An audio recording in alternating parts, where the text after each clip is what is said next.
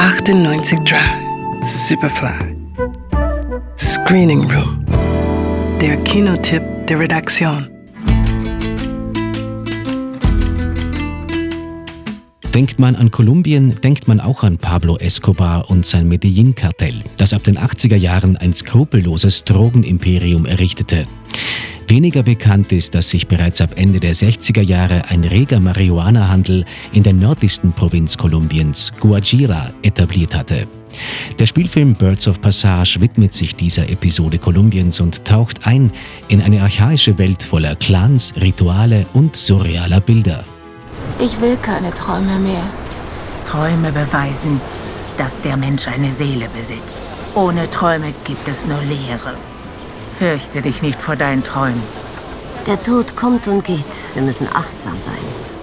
Das in Clans zersplitterte indigene Volk der Bayou lebt in der Region von Guajira. Wer heiraten will, braucht einen Fürsprecher. Auch Rapayet, der Saida heiraten will. Dafür muss er allerdings erst das Brautgeld zusammenkratzen. Als er Mitarbeiter des Friedenschors kennenlernt, sieht er seine Chance gekommen. Denn was die eigentlich wollen, ist gutes Gras. Mit Hilfe seines Cousins Annibal und seines Freundes Moises stellt er einen äußerst lukrativen Handel auf die Beine. Aber bald bringt die Gier die durch Rituale gefestigten Clanbeziehungen ins Wanken. Die Familie Pushana hat Rapayet angewiesen, dich zu töten. Doch er wird es nicht tun, denn er schätzt dich. Aber du bist raus aus dem Geschäft. Verschwindet, geht nach Hause! Na, wird's bald! Der Scheiß hier ist zu Ende! Das meinst du nicht ernst, Rafa? Als die Lage eskaliert, flieht Rapayet mit seiner Familie. Aber Saidas Mutter, die auch die Chefin des Clans ist, will Zusammenhalt um jeden Preis. Ich komme, um Saida und meine Enkel abzuholen. Nein, Du gehörst zu mir, meine Tochter. Du kannst nicht wie ein Vayu leben, von der Familie getrennt.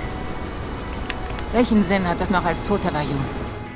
Ciro Guerra und Cristina Gallego haben mit Birds of Passage im Original Pájaros de Verano eine faszinierende Mischung aus Thriller und surrealer Poesie geschaffen.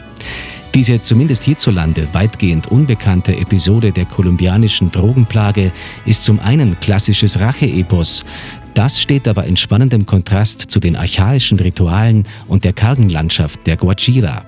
Wenn dann der enorme Wohlstand plötzlich eine moderne Villa mitten in der Wüste entstehen lässt, hat man beinahe das Gefühl, die Geschichte entspringe einem Traum von Salvador Dali.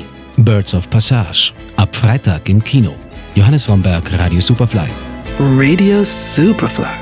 Im Kino. Screening Room wurde präsentiert von Film.at